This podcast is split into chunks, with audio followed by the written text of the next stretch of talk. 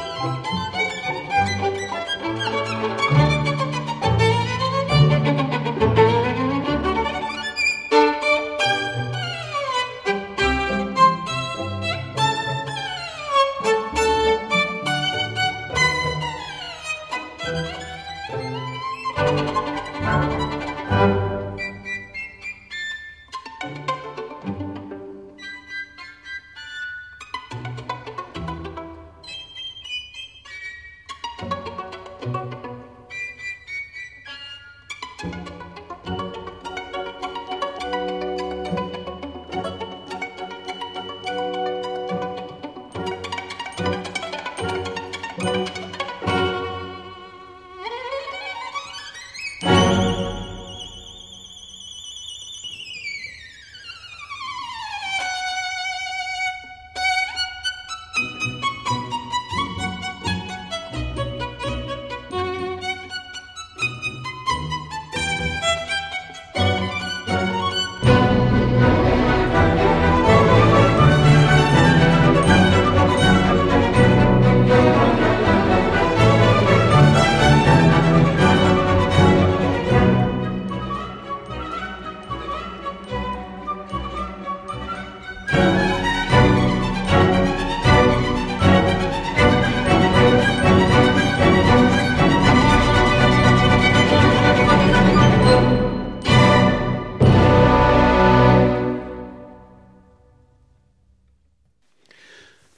finale du deuxième concerto pour violon de Niccolo Paganini, Salvatore Accardo, avec euh, Charles Dutoit et l'Orchestre Philharmonique de Londres.